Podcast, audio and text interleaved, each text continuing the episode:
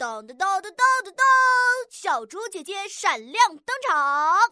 小朋友们好呀，我来找你们玩看图讲故事的游戏喽！大家快来看看，图片里的小刺猬在和这只有点胖胖的小猫咪说什么呢？哎呀，你好胖啊！为什么树上有一个买朋友的牌子呀？另外，这个蛋糕看起来好好吃啊，小猪姐姐的口水都流出来了。不过呢，小猫咪的表情好像有一点点奇怪，还拿手指着自己。这到底发生了什么呢？好啦，提示就到这里。下面小猪姐姐要开始出题，增加难度了。请大家在故事当中加入词语“买朋友”和词语“香甜可口的蛋糕”。